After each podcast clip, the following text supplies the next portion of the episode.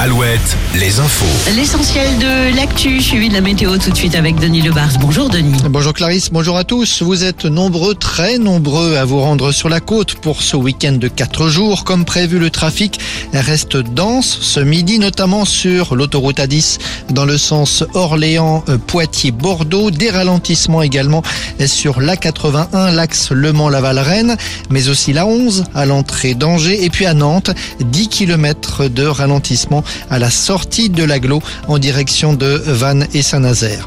On reste à Nantes avec cette escalade de la violence et la multiplication des règlements de compte dans les quartiers. Un jeune d'une vingtaine d'années a été abattu en sortant du tramway hier soir près du quartier Bellevue, l'un des quartiers sensibles de l'aglo. Il a reçu plusieurs balles dans le thorax. C'est le passager d'une moto qui a tiré. Un peu plus tard dans la nuit, deux autres personnes ont, elles, été blessées par des coups de feu dans une station-service de l'agglomération.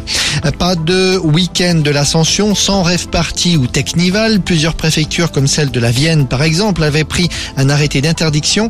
Eh bien cette année c'est dans l'Indre que des teufeurs ont décidé de s'installer à une quinzaine de kilomètres au nord de Châteauroux sur la petite commune de Villegongis.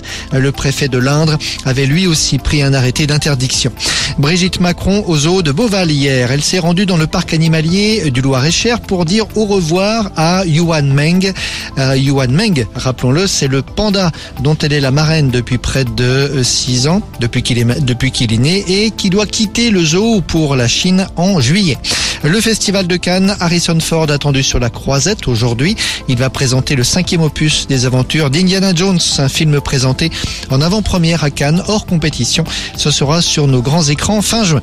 Le rugby, dans deux jours, la finale de Coupe d'Europe à Dublin. Les joueurs et dirigeants du Stade Rochelet quitteront la Charente-Maritime pour l'Irlande cet après-midi. Ils s'envolent vers 15h. De nombreux supporters sont attendus à l'aéroport de La Rochelle, justement autour de 13h30. Les trophées de la Ligue nationale de basket ont été remis hier soir. Victor Wembanyama a tout raflé. Cinq trophées dont celui de meilleur joueur de la saison. L'entraîneur de Cholet Basket, Laurent Villa, a lui décroché le trophée du meilleur entraîneur.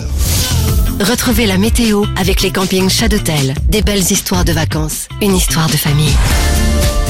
C'est parti pour un week-end tout simplement printanier. Météo très classique avec des passages nuageux, des voiles nuageux, mais aussi